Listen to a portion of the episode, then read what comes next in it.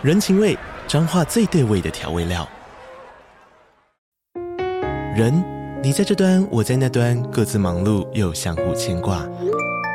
情，街角的吵杂声传递温暖与思念。味，是从每一个转角飘出的乡愁。这里是彰化县政府 Podcast 节目《彰化早咖》，我是主持人内克。从彰化大小事各具特色到旅游攻略，透过轻松有趣的访谈，带着大家走进最在地的早咖。准备好了吗？彰化的故事，我们说给你听。以上为彰化县政府广告。欢迎收听 Preconception，大家好，我是博伟。大家好，我是小易。本节目尽量在礼拜六晚上准时播出，辛苦了哦。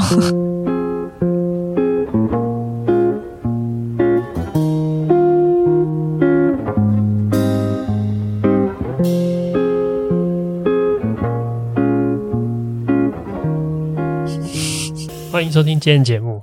好，那今天我们想要讨论的是。其实算是一个旧旧的事情了，这算旧吗？应该算吧。有在追的人，应该早就早就那个感受过这个事情了。我发现我身边的同温层可能大多是没有看的。哦，你的同温层比较不看漫画。好，我们今天要看，我们今天要聊的是那个《晋级的巨人》。大家想说啊，我我现在是在听 Preconception 吗？是吗？很意外吗？但是其实应该说，哎，你什么时候开始看？上礼拜、上上礼拜？呃，你讲的是进入这个重新看吗？因为因为我们其实是三年前的时候，小帮包花小帮手给我们推荐，然后我们就吃饭的时候一起看。对，我还记得我们就是疫情前看的，嗯，然后疫情后不是大家休息吗？对，我们那时候还一起看，然后看到哭。哦，我我记得那个时候停停看的原因，就是因为它的动画还没有完结。对，我们我们不喜欢等等待，然后我也没有动力去看漫画，因为听说画工就是还好。哦，你这样讲会不会有人？不是啊，他大家有说啊，就是作者越画越好。哦，是他后来有请助手吧？不是不是，他的画工就是、哦、他自己画更有进步。对对对，毕竟十几年。好，反正我们今天要聊的是巨人，然后大概你大概是两个礼拜前吧。可能是哦，然后我看完之后，我就一直跟张博伟说：“拜托你去看。”对，他很夸张，他首先他先不眠不休的看完所有的剧，我大概花了三三天，把第三季的下到现在最新的完结篇的上，对，全部看完，看完。然后看完之后呢，他就求着我去看。其实我我求了我身边的所有的人，然后大家都不理我，嗯、我就想说，张博伟应该是一个最好下手的。我就用各种管道，就是怂恿张博伟去看。其实我一直都知道他是一个好漫画。你看，我们三年前看的时候，我没有被感动嘛？但是我们一直没有，我就只是觉得要再看完它，我要再花很多时间。对，因为它是一个有八十几话，对、呃，很长一个故事。然后我一直跟张博伟说，他到后面上升到不同的层次。啊，他一直用这种不同的层次诱惑我。不过确实啊，确实后面蛮蛮不同的层次，但是我觉得今天应该不用担心剧透这件事吧？应该不会吧？好好好，可我不确定。但我也觉得我们不会聊到剧透。其实我后来想一想，我们每次说会剧透，其实都没剧什么了不起的透，就是我们一直都是讲一件事情，然后岔开讲一个我们要讲的事情。对，我我怕我管不住我的嘴啊！而且我觉得最最紧张的是什么？就是哎，不不说紧张，就是最有趣的事情是，我开始看之后。小易很开心哦，我好，然后甚至给我那个 permission，就是我可以在他工作的时候看。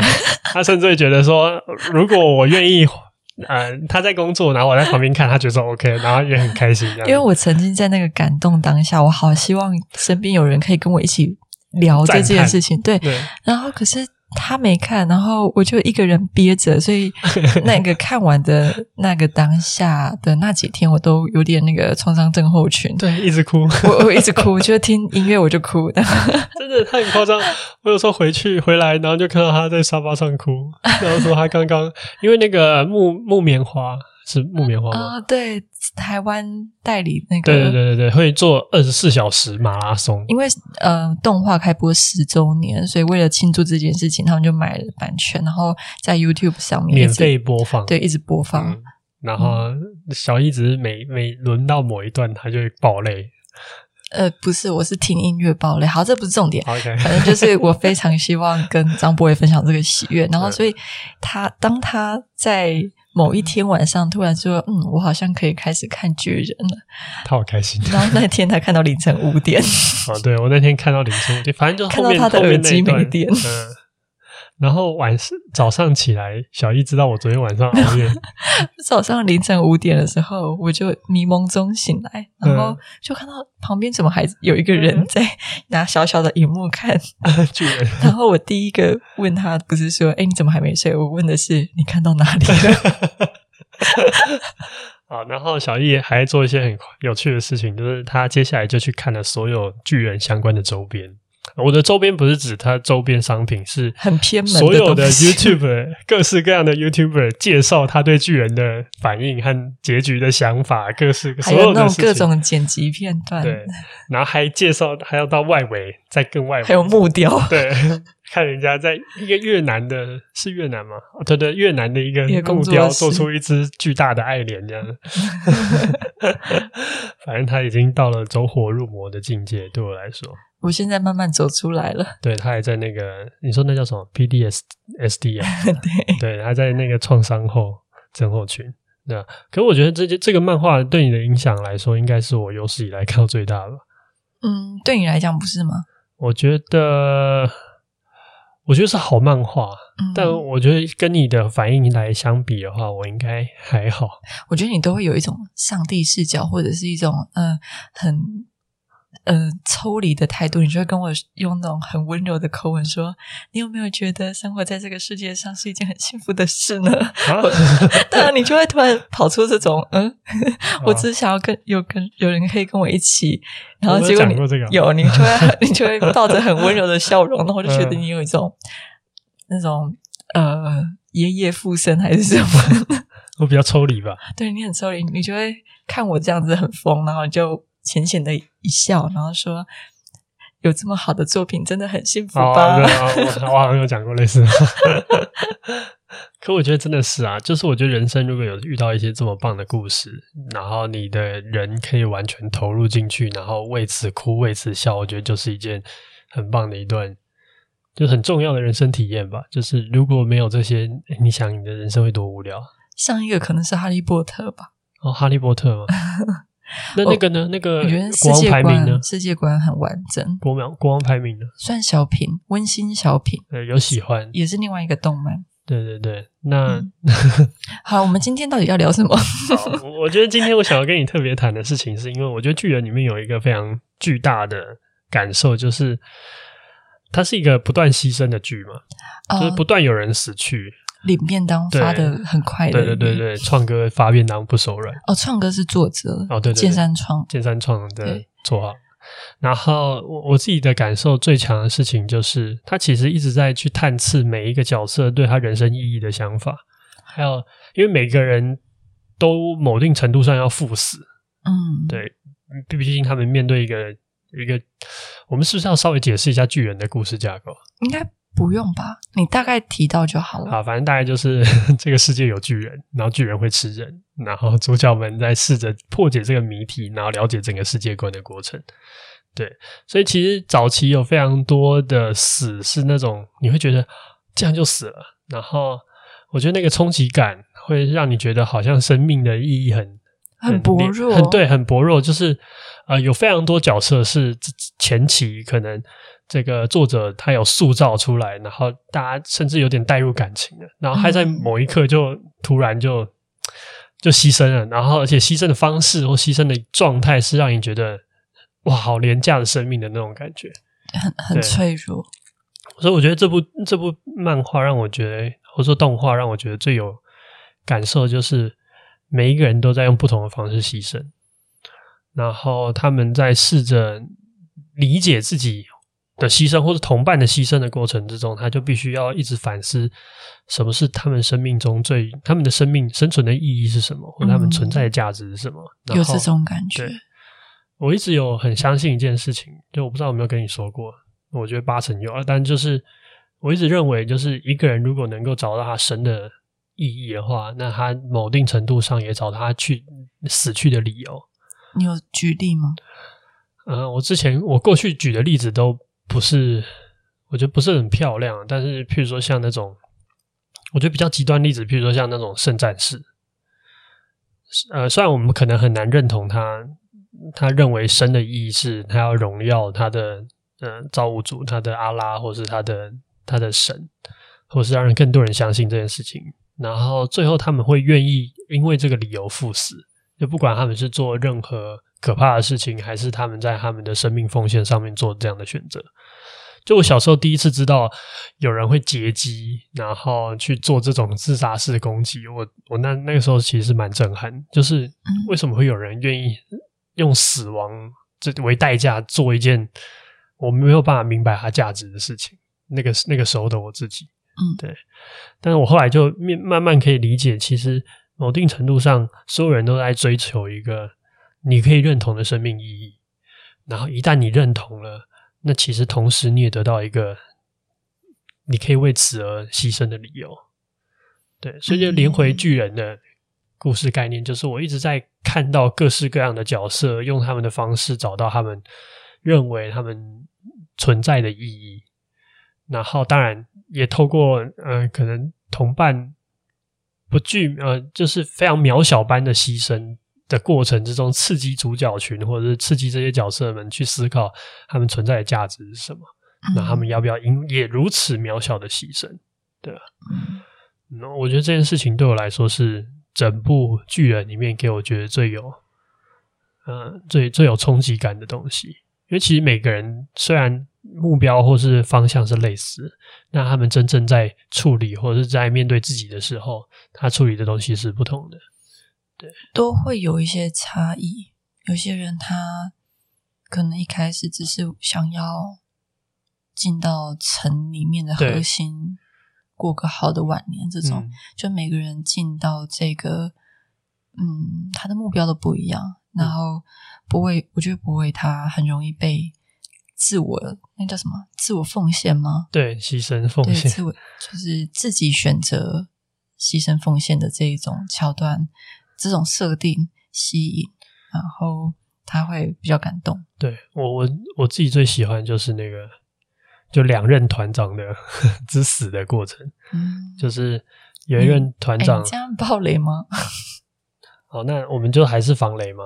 可我觉得这么久了，我我在讲的事情是第一季的第二第二季的事情吧。你讲两任呢？哦，对啊，那我讲第一任就好了。反正第一任团长他们他们面对一个非常绝望的情况，然后为了要让呃争取他们一个突击的机会呢，所以他带领的几乎所有的新兵，然后用自杀式攻击的方式去阻碍敌人的视线，然后。我觉得动容的点是他，他原本来到这个地方，他其实有其他的个人的目的，就是他的生命的意义。从这个作者的介绍里面，你可以感觉，对这对这个角色的剖析，你可以感觉到他真正想要做的事情是理解城城墙外的世界长什么样子。秘密是什么？他对这个世界是有觉得有秘密，然后他想要理解这个秘密是什么。嗯，可是他最后他必须要放弃他。可能过去这十十几年来追求人生认知中他觉得重要的事情，然后被迫有点像是你知道，就毫无意义的牺牲。因为你刚刚讲的那个为此而生的东西，你愿意为他而死。他为此而生的那个东西，他还得不到，可是他要为了另外一个原因去死了。对，哇，我真的是我，我真的哭爆了。就那个对我来说太太。太了不起了，对。如果你今天认知到你生命的意义，然后你在某一刻你要转换，当然他也是为了一群他可能觉得重要的事情，然后最后一刻你必须要牺牲，放弃你过去原本相信要追求的一切，然后你知道你可能终将要带着疑问或是带着不满足而离去，然后还要做这样的决定。我觉得很很伟大，我觉得我自己做不到。嗯，如果我是那个团长，我可能就冲到那个地下室去看那个秘密是什么。嗯嗯嗯，对啊。那我问你，你刚刚说，嗯、呃，找如果一个人能找到他生命因此为生的意义，他也可以，嗯、呃，为了那个意义去愿意去死亡，或者是愿意去做很多事情，不是呃没有畏惧。我的意思是，如果我们一般的人，他其实没有那么明确，我找到自己的生命意义，那他是不是就是也没有什么可以让他因此而死去？我觉得是，然后某定程度上，我觉得就是这个是我们近代社会最最容易，或是最难、最容易出现的一种生命的课题。这样是一个，嗯，我的问题是，这样是一个不好的事吗？就是我们丧失意义感，那它让我们活得比较可能平庸平淡一点，那它是一个不好的事情吗？它会。嗯、呃，因为有时候像你说的圣战士，或者是像非常壮烈的牺牲，它也会有一些比较负面的这种。呃，对，他可能就会有一些，可能是在情绪上或者呃情感驱动，或者是一些不理性的带领你，然后走向死亡。可能对这个成就他自己的角色来讲，是一个非常有意义的行为。嗯、可是对旁人来讲，可能也很多的像你小时候这样不理解。那我的意思是，那我们，呃，身为一般人、普通人，我们需要去找到那个让我们生跟死的意义吗？我觉得理想上面，每一个人都一定有渴求找到一个终极、终极，你觉得你可以为此而生而死的意义。但是实际上面，其实这件事情是非常困难的，因为你其实也很难去相信一件事情到一个极致。就是你要相信一件事情到一个极致，你人生至死不渝这件事情，你要投入非常大的信念。然后正常会发生的状况是什么？正常发生状况是你可能这两三年愿意相信一件事情，嗯，然后中间突然你会发现，哎，呃，随着你的认知改变，或是你了解的世界越来越多，你可能会渐渐的没有办法那么相信这件事情，那你就必须要替换，这是一种。然后另外一种状况就是。呃，我们说的意义也不一定是一种很宏大、很巨大、超越这个世界、可能拯救人类这种巨大的目标。不一定是什么自由或者是奉献，对，不一定是这种那么在论述上面好像很很伟大的一件事情。我觉得更多的时候，呃，一般人或是我们多数人生命中可以感受到意义的方式，譬如说，譬如说我生了小孩。我想要把小孩拉扯大，所以有很有一句话说什么？拉扯大？那个、你想说拉拔长大吗？拉扯拉拔哦，对啊，都可以。拉扯是巨人做的事情。哦，所以有一句话叫“为母则强”嘛，就是有时候他那个强来自于什么？来自于他可能认定这个孩子是他生的理由。他他他已经找到一个非常他愿意非常相信。这个东西就是他努力的目标，或者他应该要奉献的原因。嗯，所以很多很多人，他可能在有有孩子之后，他会展现出可能过去他从来没有的意志力，或者从来没有的呃坚韧的性格。我觉得跟这件事情也很有关系。嗯，所以真正有让你变强的是，你找到一个你认可、你信得过的生命意义，这能说服自己，然后让自己的行为都有一个。依据的，对，或者比如说我，我就想躺在沙发上。哦，你这个生命意义非常 我我假设嘛，因为你刚刚讲说不是那么严肃的东西，对，也可以作为一个生命意义。对对对，其其实重点是你自己买不买单，嗯、就无所谓。就如果今天你的生命意义叫做想躺在沙发上躺平的人，躺平，那如果你非常买单这件事情，嗯。那其实剩下的世界怎么想都不重要，所以那个人可能会躺平着录 podcast 跟大家讲，对，我就是要躺着。嗯，是是有可能是这样。我觉得这这个这个问题很好，就是其实大部分时候我们没有办法参与，或者说我们不一定有那个契机会成为一个巨大的目标或者是价值的一部分。嗯，但事实上我们还是很容易在周围的人身上找到我们生命意义的落点。有些人就蛮明显的，比如说他是追求他人的认可，对，对，就是他从从小啊到大，嗯，就是在一个评论的系统下成长的一个状态。嗯，我我觉得是，就是蛮多人是可是这件事情有趣的点在于什么？就是其实意义这件事情，就在我第一季的时候，我有跟大家分享过。那个时候你还没有加入，所以我想讲的事情是：你说你自言自语的时候，对，自言自语的第一季，意义这件事情大部分是一种人造的，就它是人与人之间互相赋予的，所以它本身建构在一种评价机制上面。但呃，我们可以再想开一点，这个评价机制可以来自于我自己。譬如说，我认知，呃，追求自由是一件重要的事情。嗯嗯，然后我我太相信这件事情，相信到我只要做这件事情，我觉得追求自由的任何有关的事情，我都会给自己正面评价。嗯，所以我就可以建构出我自己的意义。但有些人可能。自己评价自己这件事情不够，他需要来自于他人的认同。嗯，但是总总结一句，就是所有的我们认知中的这种意义的存在，它其实是一个非常非常人造的、非常人为的东西才会产生。所以它没有客观性，它没有一个标准在，就是它其实很呃，对，它就跟审美一样，对，它就跟审美一样，没有一个绝对的美，也没有一个绝对的丑。很有些人大。但是会有一个主流认为它叫美的东西，就像会有一个主流认为这是有意义的东西。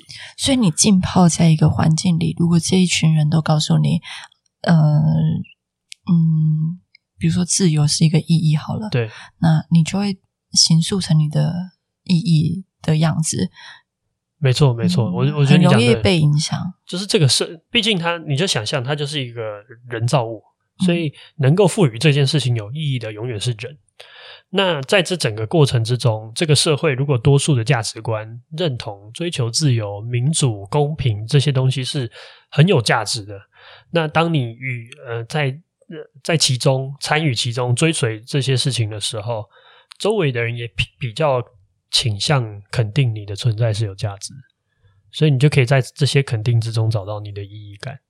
如果你的意义刚好跟主流不同的话，应该是蛮孤单的一件事情。孤单啊，我觉得，我觉得确实是孤单。然后，所以你也必须要靠更强的意志力和更强的自我肯定来。可是，应该还是可以看到一些人非常坚强的。对，但是有一些人，他的意义有点像质跟量的差别。譬如说，如果你爱的人给你的肯定跟一个陌生人给你的肯定，那个分量是不同的。嗯。所以，有些人的意义来自于重要他人的支撑，有些人的意义是来自于呃。多数的群众，我我觉得它来源非常多。譬如说，如果早期，呃，我刚才讲那个圣战士的例子，嗯，他可能从小的生长环境里面就让他觉得为造物主服务是是为神服务是一件很有价值的事情。嗯，那他的重要他人们也都告诉他这件事情是对的。如果你成为其中一部分，我会觉得你很有价值。可是我们是不是人们也很常就是呃？会把支持自己论调的评价系统更加分。你说只听自己想听的话吗？对啊，就过滤掉了一些。我觉得是，嗯，但但我觉得整体而言，它就是一个，我我我不想要用自欺欺人这件事情，嗯，但是我只想要形容的事情是，一旦你怀疑这个意义的时候，嗯，就意义这件事情，在你没怀疑它之前都是。真实、可靠、坚固的。嗯，一旦你怀疑它之后，它就整个崩毁，就像大楼这样倾。哦，我不想剧透，可是这好像爱莲后来的心境哦。真的哦。好了，我们跳开。OK OK，对，所以我觉得这件事情就是一件很难避免，但是我觉得每一个人都很想要拥有的东西。嗯，就我我觉得人这个生物就是有意思的点在于，就是我们真的会很希望得到一个意义，这个感受。我没有看过，应该说目前的科学没有证明其他的动物有这样子的追求，但是人类这个动物，我们很奇特的，因为不拥有意义，我们依然可以生存，就是我们还可以是，我们还是可以活着。嗯，但我不知道为什么，就是人真的很想要找到一个我生命的价值，他一直想要回答我为什么活着这个问题，嗯，活着的理由是什么？所以。我我觉得这就是人类世界最大的一个精神世界里面最大的一个谜团，然后它的不确定性成就了某定程度上人类的多样发展，但是同时它就是一个空洞，它必须要被各式各样的事情填满。你们会不会觉得这是造物主的一个蛮有趣的设计？对，如果真的有神的话，我钦佩他这个设计。对，呃，可是其实早期人类是有意义是有明确的意义的。早期的社会是，譬如说，嗯、呃。呃，以神基西方的基督教国家，他们会认为你就是要荣耀上帝，嗯，所以有些人会去当修道院的修士，那一辈子就是在翻译圣经，或是一辈子就在抄写经文。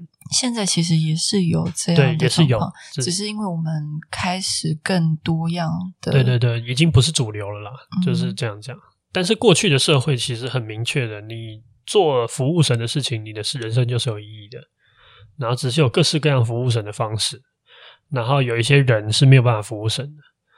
然后早期的东方社会是一个以宗族为体系的社会，所以是服务家族，所以我们会很强调什么传宗接代啊，就这个你必须要光宗耀祖，嗯，或是你要考上秀才，然后才能让你的家乡的人，或者是你这个姓氏的人以你为荣。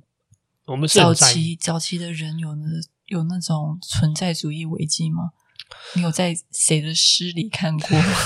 存在主义危机这件事情真的是比较后面才出现，因为毕竟存在主义这件事情也是比较后期。但是早期的状况比较像是有些人就注定无法得到生命的意义，嗯，对，或是无法得到众人认为生命有意义的那个评论，然后其实也是有点局限，好像就为什么不得志，然后就写了一些很难过的事。就其实他，你可以想象，如果这个世界有一个众人都认可而且唯一的一种单一标准来衡量什么生命是有意义的话，那他其实进他塑造的世界是一个非常单一的状态的结果。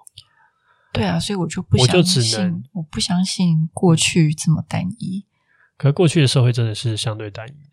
是哦，人少，然后宗教科学也都不呃，科学没有那么发达，很多事情就是被这样子老一辈解释着算。所以小时候你是想，如果你活在古代，你可能我只是觉得应该有一些反骨的人，只是他们可能没有写一些作品留到现在。我相信一定有反骨的人，但只是他可能在这个社会取不到呃经济上的优势。因为你不迎合主流价值，某定程度上就会被这个时代排挤。嗯，对，我我觉得其实这跟现代的这种成功的那种定义，或是我们想象中有意义的人生的定义，其实也是一个很雷同的状态。就是我们要怎么样去理解成功？我们会说有世俗的成功，然后会有呃某一种生意上的成功，或是各式各样的成功。然后我觉得成功就是一种众人。对一种价值观的推崇到一个极致之后，它会幻化成的一种样态。譬如说，你可能赚非常非常多的钱，那可能在这个传统意义或者是我们现在的价值观体系里面，有一有一群人会认为这样是一种成功。对，那他觉得你 fulfill 了某一种理想，然后成为了完成了某一种生命的意义，那他想要呃，会有很多人想要跟随你，或者是学模仿你。然后我觉得这件事情也其实某定程度上就像过去一样，它会成为一种我们这个社会多数人的审美的结果。那它不一定是正确的，也不一定是错误的，它比较像是一种就是多数人的审美选择。对，嗯，然后我觉得这件事情就是回到那个什么巨人来说的话，我觉得。这个漫画最让我觉得钦佩一点，就是他试图的去创造各式各样的审美选择。他透过不同的阵营，然后不同的角色、不同的观点，他在创造出不同的人认知中生命的意义长什么样子，然后让他们碰撞。对，因为他花了蛮多，篇幅去铺一些人物的成长经历，就小小的人物、小小的配角，他都有一些成长曲线可以看。对对，所以这才是他们，你看到他以前跟现在，或者是他跟他的价值，不同人的价值产生碰撞的时候，会变成什么样子？对啊，就是会有很多你没有想到可以看到这样的故事。嗯，没错。嗯、对啊，可是我我应该说。我觉得生命的意义一直都是难题。然后可能多数的时候，我们不一定有办法好好的找到。我们有需要那么努力去找到吗？你找到了吗？我觉得我有找到一个方向，然后这也是我觉得我比较值得讨论的事情，就是我觉得方向就够了，生命意义这件事情上面有方向就够了。因为我觉得所有的事情，就像我刚才前面讲的，你你在你还没怀疑它之前，它都是真实有效的。但一旦你怀疑它了之后，所有东西都会崩溃。那你为什么不怀疑？其实没有意义这件事情，就是你为什么不怀疑这个世界上生存其实不需要意义？我觉得这个世界上纯粹的活着不需要意义，嗯，但让我觉得。舒服、开心的活着需要意义。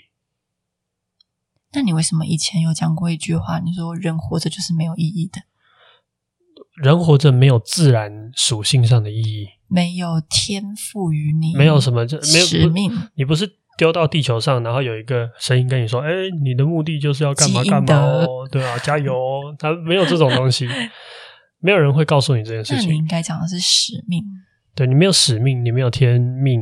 但是所有的意义都要你自己找寻，你会在找到个人的意义。对，你会在人与人的关系里面找到意义。嗯，对，然后也只有人与人的关系里面赋予你意义。为什么是人与人？就像我前面说的，我觉得人才有办法赋予他人意义。人意义是一个很很人类思维才会产生的东西。嗯，它不是一个。我走在路上会踢到的东西，它不是一个石头，对，它不是一个什么自然的物品，它就是一个我我认为你有意义的那个 moment，你感受到，哎，那我可能真的有一点意义。所以这个世界上如果只有你一个人，你没有旁边的人可以聊天，所以你从来不会知道意义是什么。我可能就是要自己给自己意义。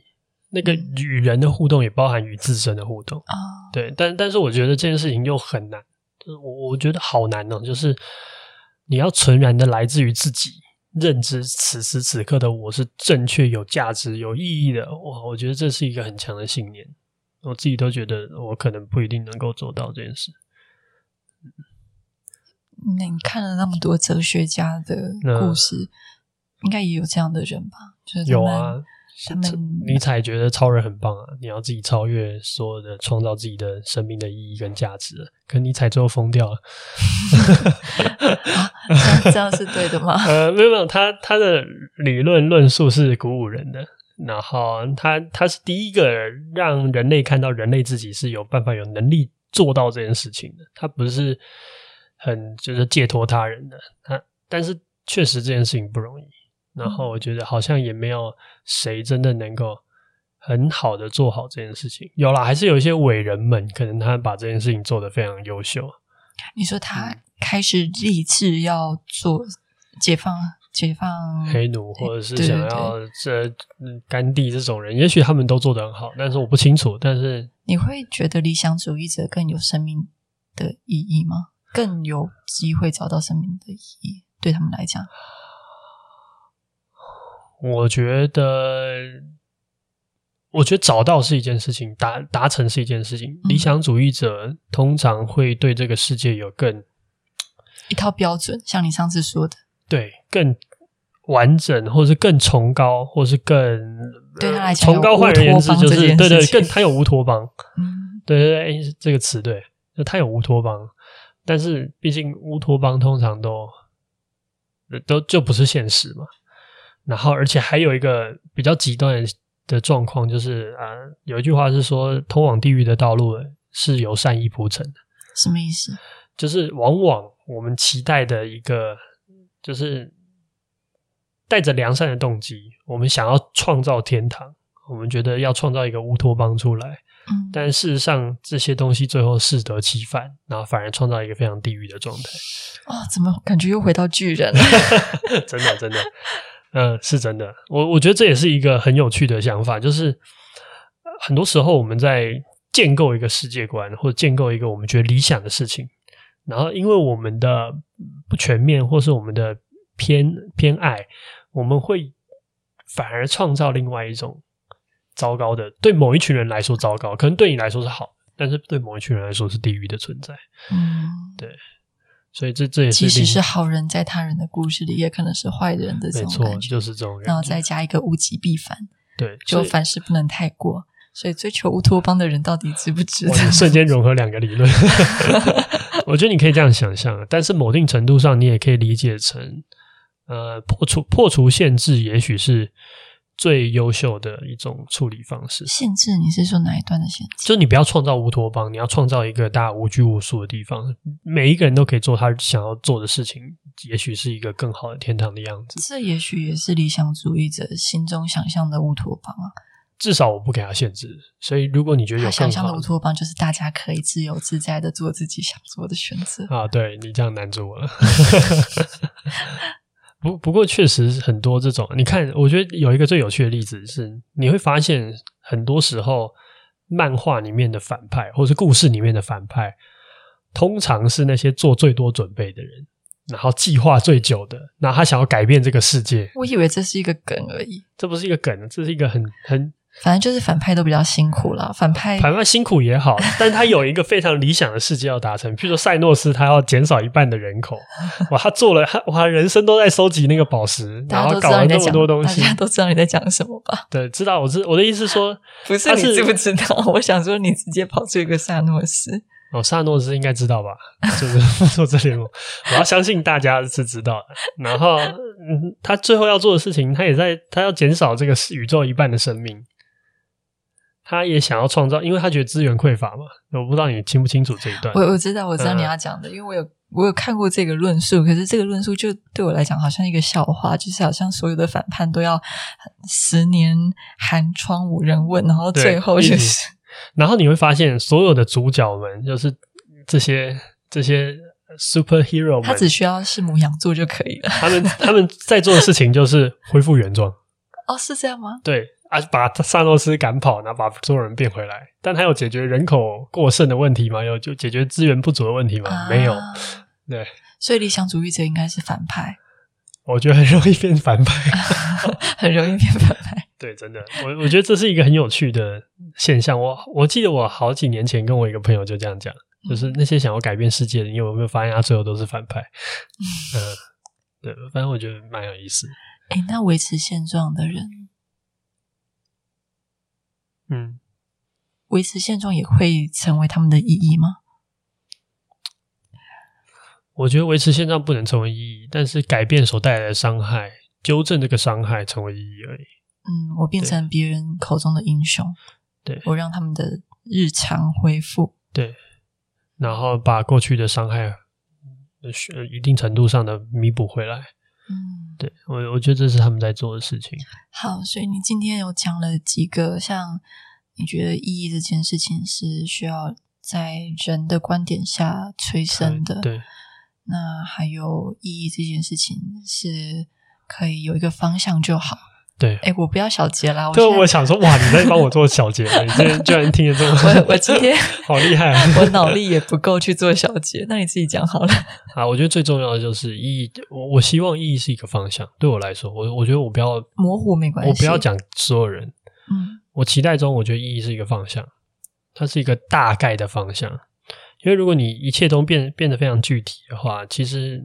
我觉得它有点难瞄准，然后它甚至有时候你必然在经过几年之后，你对这件事情非常具体的会改变。哦，对对，然后你可能没有办法再说服自己是这样相信。那就像我刚才说，就你不信的那个刹那，那个崩溃的速度是很快的。你一旦不相信这是你生命的意义，你说什么就不行了。哦，莱纳，对，我觉得，我觉得那个是很可怕的崩溃。你这个真的太巨人。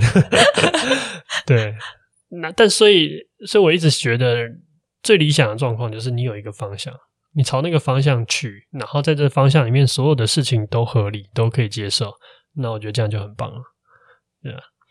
然后人生的意义，就像你，就像我们前面说的，它必然存在于人与人之间，你与自己与自己之间。你与重要他人之间，对啊，试着从这些地方找到你可以接受、你愿意相信的故事，然后你去想，你一旦愿意相信、愿意投身的话，那它就变成一个很精彩的故事。嗯，对。那你有没你有没有什么话对找不到意义的人现阶段的人讲一下。哦，还真的有，没有意义的人有一个最优秀的东西，你没有无限的自由。我就知道你要讲这句。真的，我我心目中对意义的解析就这样。就你没有意义的时候，你有无限的自由，所以你可以做任何你想做的事情。但一旦你选取到任何你认为有意义的事情的时候，它就像机会成本一样，你就抛弃其他选项，你就不再是自由的。